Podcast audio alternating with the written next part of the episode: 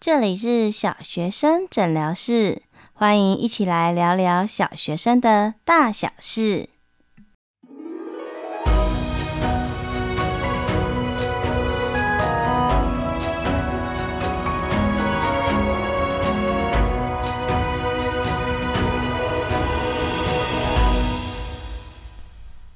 Hello，Hello，我是依晨，欢迎大家再次回到小学生诊疗室。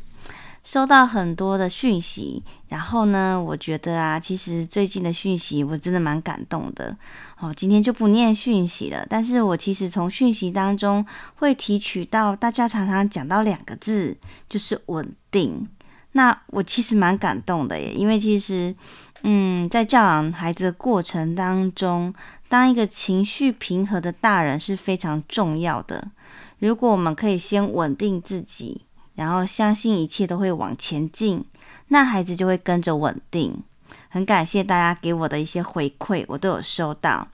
好，那这集播出的时候呢，是寒假才刚刚开始，不知道寒假各位家长跟孩子过得怎么样呢？我自己觉得啊，就是在面对寒暑假过程当中，当孩子在低年级的时候。我比较没有过多的干涉，或者是有什么样的安排。其实大家听我节目应该会知道，我其实是一个有一点懒惰的妈妈，我自己都忙得要命了。我其实通常没有去管到他们要做什么。但上个暑假啊，我觉得上个暑假我发现，哇，孩子稳定很多，而且成长很大，然后甚至会自己去安排时间。我后来想一想，并不是我在上个暑假帮他们安排了什么才艺呀、什么夏令营啊、什么上什么课啊，排得满满满。不是诶，我觉得其实上个暑假，我觉得我做最对的一件事情，就是我帮孩子报名游泳课。那孩子本身自己也很想要上。那我觉得我最聪明的一点，就是我把那个游泳课排在每天早上的八点。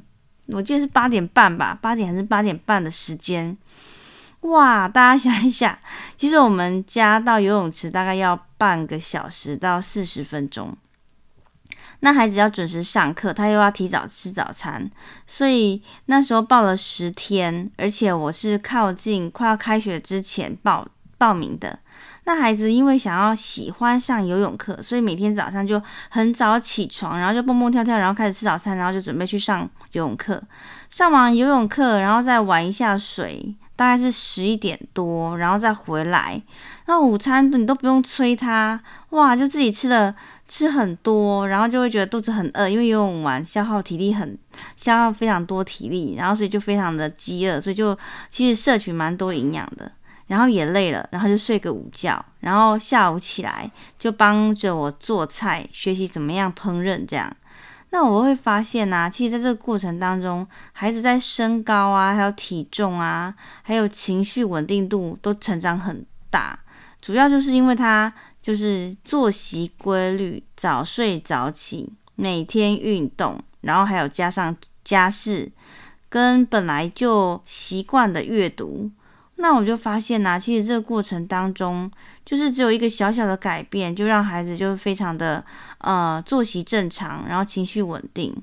那这样子延伸到上个学期，我发现孩子就会比较，因为他的作息稳定，所以很多事情是可预期的。那我也帮忙排除掉一些过多的才艺，或者是一些他们想要上的课。他们是很想要上，但是我们就会讨论，嗯，可是这样子的话，可能你的时间、休息的时间或反刍的时间、练习的时间就少了很多，所以我们就把那些课程排除掉之后，上个学期我觉得就诶，孩子们都蛮有余裕的，好，所以这边也跟大家分享，所以寒假就才才刚开始而已，那这一次比较特别是过年是在靠近呃寒暑假的尾。端刚过完年就要准备开学了，好，所以不妨大家可以稍微思考一下，好，我自己会建议大家还是尽量让孩子不要太晚睡，不要太晚起床，好，比如说虽然寒假可以放松一点，晚一点点睡，但不要超过十晚上十一点才睡，不要太晚起床，不要超过九点才起床，因为你超过九点起床，他吃在吃早餐，吃或不吃都会影响到中午，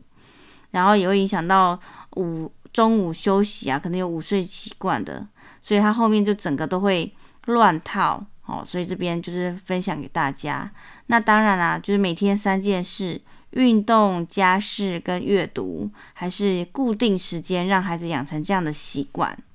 好，那今天想要跟大家谈什么呢？其实啊，我觉得寒假期间、假期期间，我们之前在二十四集左右有谈到带着孩子去旅行，那时候就有特别提醒大家，就是不要放过图书馆这个太棒、太大的宝山。好，所以这一集就是想要跟大家聊一聊，诶，那。希望带孩子去图书馆，那细节呢？有没有可能再是更深一层、更进一步、更细致一点？到底带孩子去图书馆可以做哪些，可以帮助他提升他的自学力？好。那在开始之前呢、啊，我要想要先介绍一本好书。这本是我的好朋友洪敦明先生写的，他的书名叫做《跟着图书馆去旅行》，全台二十三个特色图书馆，乘以玩出阅读素养，乘以成就自主学习。那这一本书其实是写给爸爸妈妈或者是老师们啊，或者是教育工作者看的。他其实从刚开始他就有分享说，为什么要展开图书馆之旅，在之间、中间怎么样事先准备，那怎么样善用住家附近的图书馆。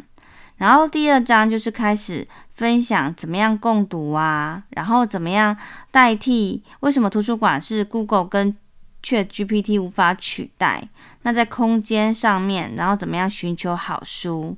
那到第三章，他就有说跟着图书馆去旅行，他分别从北部、中部、南部、东部，好，分别分享了二十三所特色图书馆。好，那像北部啊，我想大家应该都有，就是有有印象，好，有一些像最近才刚开幕的，开幕没多久的桃园市立图书馆新总馆，好，或者是呃，像是新竹市图书馆动物馆分馆，好，这些，或者是台北市立图书馆稻香分馆。那中部的话，通常大家会提到的就是国立公共资讯图书馆。那其他的，比如说还有台中市立有新安分馆、李科永分馆、精武图书馆。那彰化县立图书馆在扇形车库旁边，还可以顺便去旅行。南投埔里镇立图书馆。那斗六的话有绘本图书馆。斗南的话也有，还有漫画图书馆跟绘本图书馆都非常推荐，在火车站旁边而已。好，那比如说像嘉义市文化局图书馆，南部的话非常有特色的是台江文化图书馆，那高雄市立图书馆哇也非常的厉害。好，那像台南市立图书馆新总馆哦，东部的话像是宜兰市李科勇图书馆，或是东山阿寿纪念图书馆。花莲市立图书馆、台东、台东的县政府文化处的图书馆。那第四章就开始，就是诶，怎么样带着孩子给予他们自主学习的空间？好，所以这一本书呢，我觉得非常适合假期，也非常适合就是有志于就是带着孩子出去旅行啊，不妨就把各地的图书馆成为一个小点。那如果申办当地就那个县市的图书证。好，我相信大家应该都知道，这样你回来使用线上或者是电子书的时候，你的册数就多了很多哇。那使用图书馆像现呃电子书，我们要查询或者是阅读的话，册数多很多，一个月就觉得哇，这是一个书籍大富翁。好，所以这个是跟大家分享的部分。那呃，其实第二本书想要跟大家分享的就是我出版的。嗯，去年出版的是《发现惊奇图书馆》这一本书。那刚刚讲的那一本书，其实是适合家长啊，或是老师。那我的《发现惊奇图书馆》就是一本童书，比较适合低年级跟中年级的孩子阅读。那我们知道啊，其实我常常在学校图书馆，我会发现有些图书馆啊，离小朋友的教室很远。那下课时间，孩子可能要上厕所，要喝水，可能有时候还要订正。那有的时候可能还要跟同学去校园走走，玩一下游戏。所以如果说学校图书馆离他们教室很远，孩子要去借书，他可能就是蹦蹦蹦蹦蹦跑进去，然后咚咚咚咚咚咚随便抽一本，然后咚咚咚咚就离开了。其实，在图书馆的时间非常非常的短。那我不知道各位家长，你的孩子有没有从学校图书馆里面借一些书回家？不知道你有没有看过？其实你从孩子借的书就可以大概知道孩子的程度，跟这个孩子到底有没有知道他想要喜欢看什么书，对图书馆有没有了解，还是他只是随便就抽一本书就离开。像我在班上的时候，会带孩子啊，就是去呃看看我们下学期，因为我们下学期自然要学昆虫，诶，那孩子就去选选一本昆虫，我就发现呢、有些孩子啊，哇，真的很厉害，他会去看他自己适合的程度，也会稍微去看一下说，哦，下学期的昆虫可能是要认识它不同的构造，所以他就会找一本图文并茂的图鉴啊，或者是一本就是漫画介绍怎么样了了解昆虫的书。那有些孩子他也知道要借昆虫，可是他就随便选一本，哇，结果他选到的是昆虫科学家的传记，里面的文词啊跟内容啊又非常的艰艰涩，所以你知道，当孩子借这一本，他借这一本，他是用意是很好。可是回家他大概是没有办法看完，所以又会原原封不动，就是背砖头回家，又背砖头回来，但是他完全都没有接受到任何有关昆虫的知识，那就非常的可惜。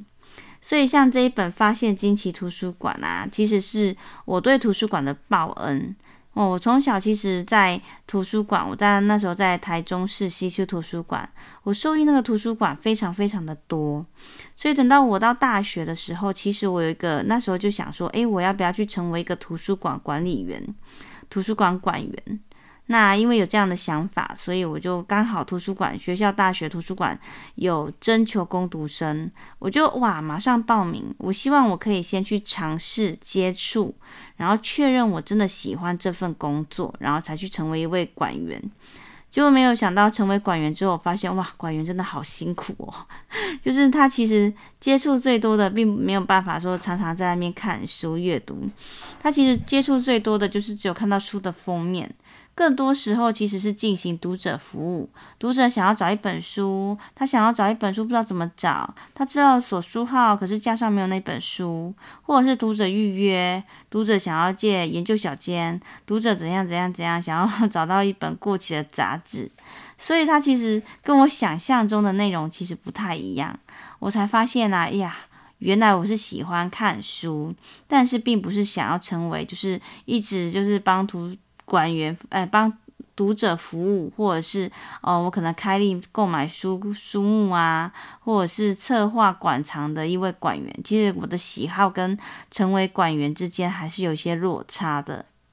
好，那后来成为老师之后，我就好希好希望我的学生也可以像我知像我一样，可以知道图书馆是多么的美好。所以我就管理的图书馆，我就自愿管理图书馆。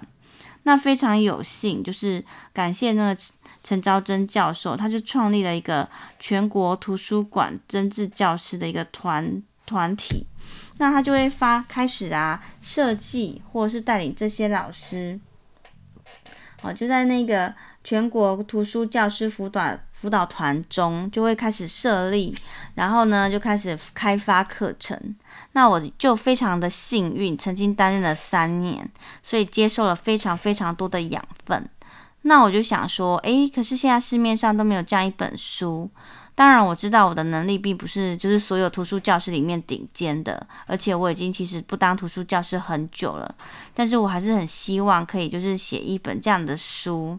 然后把它出版出来。那希望可以就是抛砖引玉，有更多更多这样的书在后面可以比我更好，或对更多人有帮助，帮助更多的孩子知道图书馆是一个多么棒的存在，然后怎么样使用这样子的一个图书馆。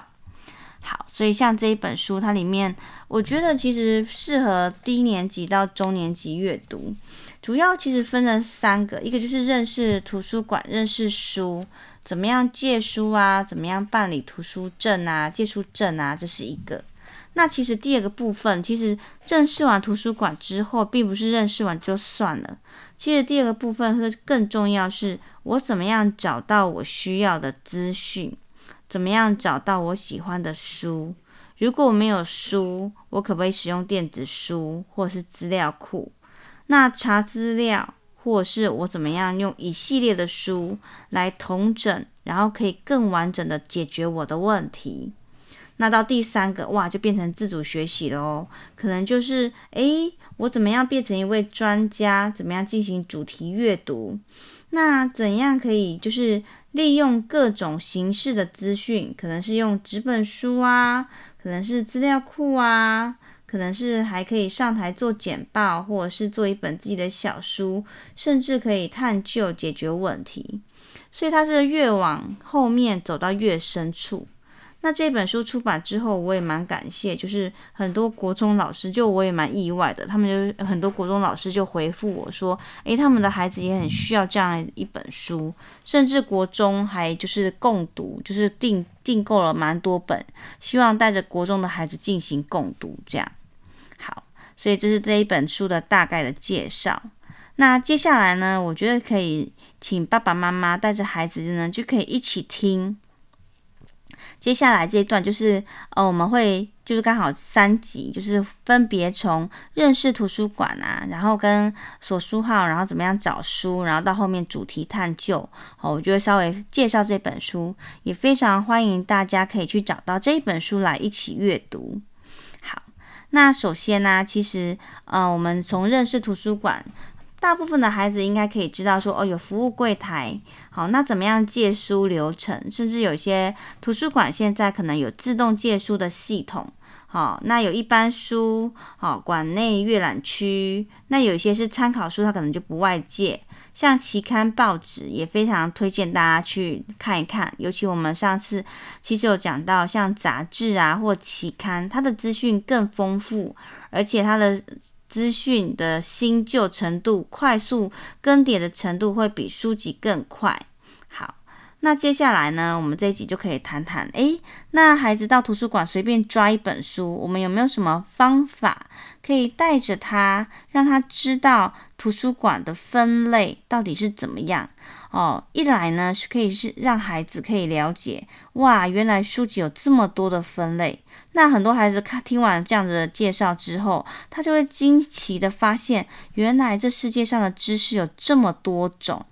那也可以解决我们常常说孩子动力不足的问题。例如说，诶，有一个孩子他可能他想要喜欢恐龙。那他学完分类之后，他就发现呐、啊，哇，这图书馆里面有好多好多恐龙的书，可能是介绍恐龙的，可能是恐龙的诗集，哦，可能是恐龙的文学故事，恐龙的绘本故事，甚至于折纸有怎么样折出恐龙，考古那边有介绍恐龙的化石成因，哇，所以他就慢慢的就发现他喜欢的东西，原来这世界有无穷无尽的资讯等着他去探索。所以哦，我想很多爸妈最担心、最害怕，就是听到孩子跟我说：“啊，我好无聊哦。”嘿，其实带他到图书馆，只要稍微介绍他分类，他就可以自己找到他自己有兴趣的书，然后就成为主题阅读，然后一本一本一本书，慢慢慢慢慢慢的看下去。好，所以这是一个。那第二个是，其实有些孩子啊，他其实对图书馆的分类不清楚。所以他除了可以知道说，哇，原来还有这样子的分类以外，诶，他如果在平常生活中没有一个喜欢的类别，借由探索认识图书馆的分类，他可以慢慢的去找到他喜欢的书，可能是偏向哪一类。所以大家有没有发现，其实这孩子他就是在找寻他的爱好、喜好跟专长，慢慢的就会发现他喜欢什么，不喜欢什么。就是在体验跟探索自己。那最后，如果他真的找到他命中注定最喜欢的那个部分，而且刚好又是他的专长，那其实就是可以找到他的天赋。所以啊，其实如果认识图书馆做做得好的话，其实就可以让孩子找到他自己的天赋。那在持续的阅读很多很多的书，磨砺他的他的呃他的专长，然后让这个喜欢变成他的专业，其实就可以变成让孩子可以天赋自由。好。所以呢，这个就是我觉得非常非常推荐大家在假日的时候啊，或者是孩子寒暑假的时候，千万千万不要错过带领孩子可以去图书馆，让他可以探索。好、好，那比如说有些家长就会问啊，可是老师，我的孩子他是其实不太爱看书哦，尤其像高年级的哦，有些男孩子，那我就会有时候就很好奇问啊，那其实那孩子喜欢什么？哦，那小朋友就会说他喜欢篮球，或者他喜欢运动，喜欢棒球。诶，像图书馆有一些书籍，它有漫画，有篮球秘籍诶。甚至于，比如说他会教你怎么样投三分球，怎么样抢篮板球。所以孩子就会说：哇，原来有这样子的书，也是太棒了吧！所以啊，大家可以发现，其实只要一个孩子对一项一项主题有兴趣，在图书馆里面，我就可以找到一系列的书提供给他。好，所以像篮球啊、游泳啊、足球啊、棒球啊，不管是故事、职棒选手的故事，或者是图鉴、秘籍，或者是呃他的比赛规则、漫画，哇，源源不绝，非常多，都可以符合这孩子他的需求。而且当他看到很多很多书，同一个系列的书，他就慢慢的从一个孩子对于一本书，转变成一个孩子对于一系列的书，慢慢的他就会成为一个专家，然后再深耕，或者是去实作，或者是练习。好好，所以这个是非常非常推荐给大家的。好的，那接下来呢，我们就带着孩子去了解图书馆的分类。好，那我们知道图书馆其实它就分成十类，那这叫做分类号，也就是大家常常在图书馆的书上面，好像在书背的地方会看到它的分类号跟它的作者号。那我们介绍给孩子的时候，我们就会这样说哈，诶，小朋友你知道啊，其实图书馆里面有分成十大分类，那我们一起来谈一谈，比如说像零零零哦，它就是种类。刚开始啊，哦，如果我们书随便都乱丢乱放，那我如果我要找一本书，那我就要从第一本书开始看。然后呢，这个图书馆里面可能有三万本，那我就要看三万遍呢。所以我们不可以把书乱放，我们要稍微怎样分类？对了，没错。所以呢，哦，数学的放一堆，恐龙化石的放一堆，哦，一堆一堆一堆，把它分好。那这样子，如果我要找恐龙，我就到恐龙那一堆里面去找，这样就可以了。所以我们就分成十类，那十类呢，其实就可以把它想成一个是故事，好，比如说第一个零零零零零种种是种类，就是它开头是零零零的，就是它是一个啊总体的，所以像百科全书啊，好，它就会放在种类。所以如果你不知道要借什么书，非常欢迎你先到种类去翻一翻哦，它里面就是有百科全书。那你看完之后，哦，原来我喜欢这个东西，你在种类就可以看到各式各样的类别。那再往里面看，原来我喜欢是这一类，再到其他的分类去找。那接下来呢，我们人类就会开始思考啊，哦，我人为什么要活着呢？怎么样才会幸福呢？就有很多很多的思想，所以一思一想就变成了哲学类。好，所以人为什么要活着？或者是诶，怎么样才会幸福？哦，有一些你可能想过的问题，你可以到哲学类去找一找。那我们这世界实在太神秘了。所以有很多神秘的力量，可能人没有办法解释为什么会有生老病死。希望上天保佑我，所以就慢慢的就产生了宗教哦。所以不知道小朋友你们家是什么宗教的？所以呢，你就可以到二宗教去看一看，去找一找。或者是你可能听过什么伊斯兰教啊，哦，或者是可能看听过什么是道教啊？诶，你想要知道为什么这个它叫伊斯兰教，它叫道教，它们两个有什么不一样？你也可以到二零零，就是二开头的，好、宗教类去找一找。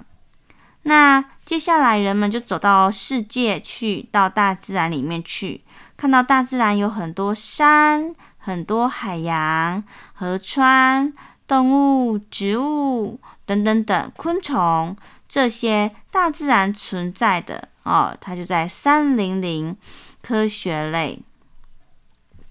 那接下来，诶，我们人类就开始可以利用科学来做一些事情。比如说，我研究科学之后，发现人会受伤，那希望他的伤势可以变成可以痊愈，所以呢，就慢慢的就变成了。哦，人类去运用自然日自然科学就变成应用了，所以呢，就到了四零零应用科学类。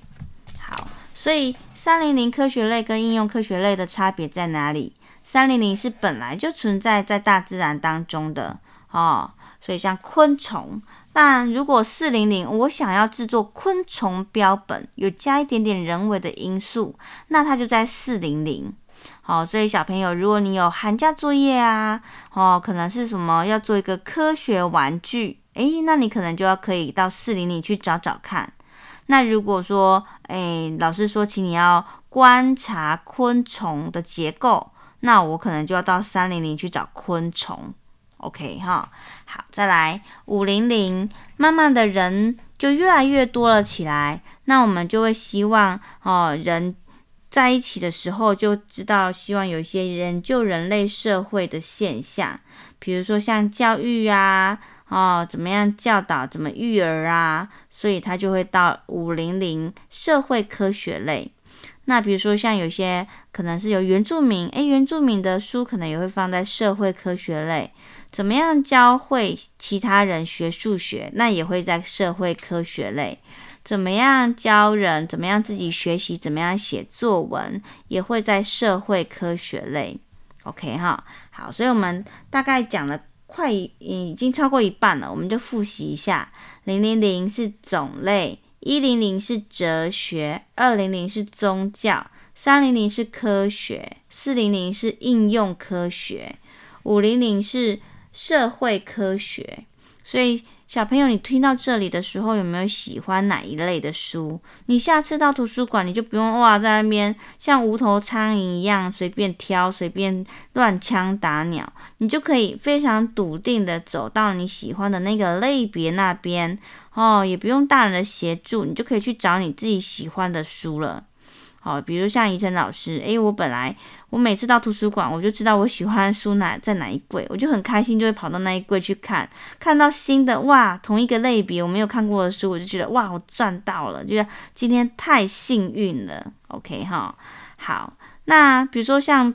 小朋友，你可能也有什么寒假作业，可能要写心得啊，写作文啊，没有灵感，你也可以到五零零社会科学类去找一本书，里面就有很多的范例跟很多的示范，怎么样教你，所以就可以到五零零。哦，那像笔记呀、啊，也在那里。好，那接下来呢，六零零就是史地类，中国史地类，不知道大家喜不喜欢以前的帝王，像秦始皇啊，哦，或者是。比如说，像是呃汉朝的国王啊，或者是每个朝代它的故事啊，那它就会在六零零史地中国史地类。那中国史地类讲完了之后，就会到七零零，就会到世世界史地哦。所以像日本啊，哦像越南啊，哦或者是法国啊，其他国家的历史，如果你很有兴趣的话，就在七零零。哦，他就你就可以在那边环游世界，而且像七零零还有一个特别的类别，就是在三四年级国语课本里面会讲到的，像名人传记。好，所以像像呃什么名人传记里面就会有像常见的像爱迪生啊，好，或者是莫扎特啊，好，或者是比较近代的，好，像王建民啊。啊，或者是铃木一郎啊，好像这种名人传记、运动员、舞蹈家、科学家，你想知道他到底是谁？为什么他对人类有什么样特别的贡献？哇，那你就可以到七零零里面，哦，大概是在七八零那边就有名人传记。那再来，小朋友最熟悉的就是八零零了，哦，像八零零就是语言文学类。哦，很多故事啊，三只小猪啊，灰姑娘啊，全部都会在八零零。那怎么学习英文啊，或者是什么日本的文学故事啊，桃太郎啊，开花爷爷啊，诶，它也会都在八零零里面。哦，所以图书馆里面最多最多的书，大概占图书馆一半的书，全部都是八零零的。OK，哈，好，所以呢，像八零零就是很多小朋友会知道的语言。语言文学类，只是呢，我们吃饭的时候，你不能永远都只有吃白米饭嘛。我们各式各类的营养都要稍微均衡一下，哦。所以像暑假、寒假的时候，你可以看一些八零零的语言文学类。可是如果你诶之后会有自然科或社会科，那我们不妨就是借一点三零零、四零零，哦，科学类跟应用科学类，或五零零社会科学类，均衡一下饮食。各种不同的书都让大脑可以吸收，哦，不要有一点偏食。那也许你看完之后就发现，哇，原来我只是害怕尝试而已。其实这些书也蛮有趣的。好，那如果暑假、寒假非常无聊，我觉得有一类老师其实很喜欢嘞，就是九零零的艺术类。像是音乐啊、美术啊，还有小朋友很喜欢的游戏呀，或休闲啊，什么冷笑话、脑筋急转弯，或者是做黏土、折纸，哇！我觉得生活中没有艺术真是太无聊了，太可惜了。所以九零零的话，就非常推荐大家可以趁着假期的时候去找一本书。或者是画漫画也都可以哦，或者是什么划船啊、笑话啊、谜语啊，哦，像嗯，我就曾经教过小朋友，他就很喜欢下象棋。那下象棋在哪里？诶，就在九零零，或什么迷宫也是九零零，还有什么雕塑啊、绘画啊、书法、电脑绘图、画漫画、纸黏土、木工等等等。也都在九零零，好，所以大家可以听完哇，觉得哦，原来图书馆有这么多种的书诶，而且听起来很有趣。听完之后有个概念，你就可以直接到那个书柜那边去找了。好，这是这一本书里面有谈到的十大分类法。好，那就趁着寒暑假期间，不妨就到家里附近的图书馆去找一找，挖宝看看有没有找到你喜欢的书。或是探索一下这本书这个类别，我以前没有看过，但是我可以去接触看看。好，那下一集再跟深再跟大家深入的讨论，怎么样可以以书找书。那我们今天的节目就到先到这里喽。那欢迎大家就是可以去找这一本《发现惊奇图书馆》来阅读，跟孩子一起共读。那寒暑假不妨带着孩子去图书馆。走一走，学习。有任何问题都欢迎大家在小学生诊疗室的啊、许愿池，好、哦，请你在许愿池留，我会比较会记得。那也请大家可以的话，就帮我留一下哦评价，好、或者是有任何的意见，也都欢迎大家到小学生诊疗室的粉丝团来跟我做互动。任何的小额赞助也非常的欢迎，你的支持是让这个节目可以走得更远、更好的动力。那希望大家寒假愉快喽。那这节节目就到这边，祝福大家有美好的一天。拜拜！